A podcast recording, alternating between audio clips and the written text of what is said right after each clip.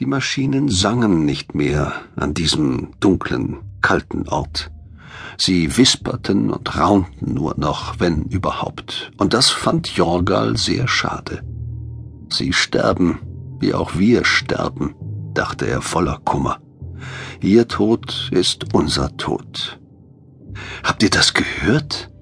erklang Taniras Stimme in der Finsternis, die Jorgal umgab. Sorge zitterte in ihr.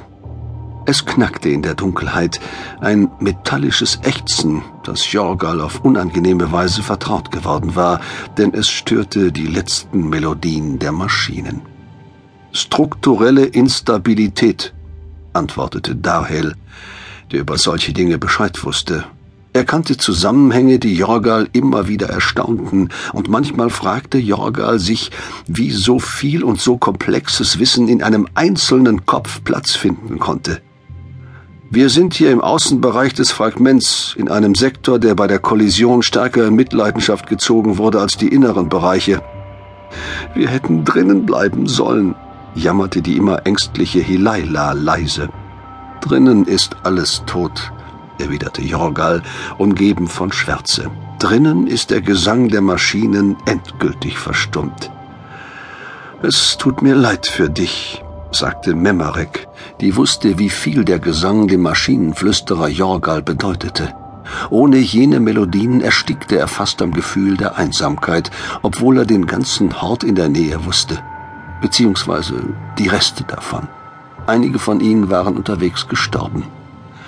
Es tut mir leid für uns alle, erwiderte Jorgal leise.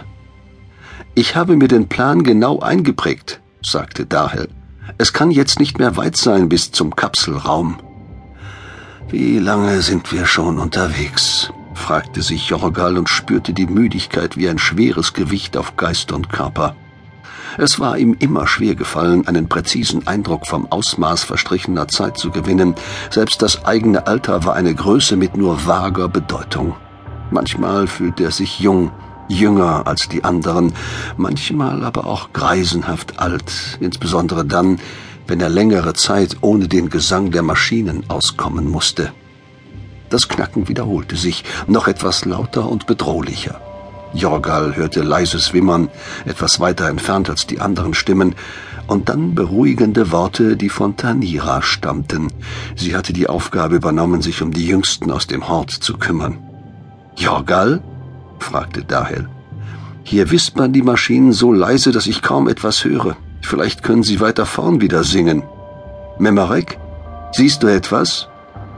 Jorgal wusste, dass Memarek Wärme sehen konnte, genauer gesagt, sie sah Temperaturunterschiede. Ihm kam das seltsam vor, und er hatte sich oft gefragt, wie Augen sehen sollten, was sich nur seinem Tastsinn offenbarte. Aber er wusste auch, dass solche Fragen müßig waren. Bei den Kindern des Hortes gab es viele seltsame Dinge, deshalb gehörten sie ja zum Hort. Ja, hörte Memericks Stimme. Die Luke ist nicht mehr weit, aber vor ihr auf der linken Seite ist etwas geborsten, scharfkantige Trümmerteile ragen über den Weg. Können wir ihn ausweichen? fragte Dahel, der seit Anhalos Tod im verwüsteten Raum mit den Pflanzen die Führung der Gruppe übernommen hatte. Rechts gibt es eine Lücke, durch die wir klettern können, antwortete Memerek. Ich helfe euch. Jorgal hörte ein Klicken, als Dahil seine Lampe einzuschalten versuchte. Das erhoffte Licht blieb aus, die Lampe hatte längst aufgehört zu singen. Eine Hand berührte ihn am Arm und zog sanft. Komm, sagte Memerek, wir sind die Ersten, ich zeige dir den Weg. Jorgal zog sein drittes, derzeit nutzloses Bein hinter sich her, als er Memarek folgte, von der nun ein dumpfes Brummen kam. Damit half sie den anderen bei der Orientierung. Er zog den Kopf ein, als sie ihn dazu aufforderte, streckte sich, kroch und erreichte kurz darauf das Ende des Ganges. Eine Wand, darin eine Tür mit geschlossenen Siegeln. Während Memerek den anderen half, das Hindernis zu passieren, ohne dabei an die scharfen Kanten zu stoßen, konzentrierte sich Jorgal auf die Tür. Eine leise, leise Stimme sang in ihr, und ihre Melodie war nicht annähernd so schön und belebend wie jene, die er vor der Kollision gehört und genossen hatte. aber als er sein drittes Bein nach ihr ausstreckte, konnte er einen Kontakt herstellen und entsann sich dabei an einen von Dahels Hinweisen.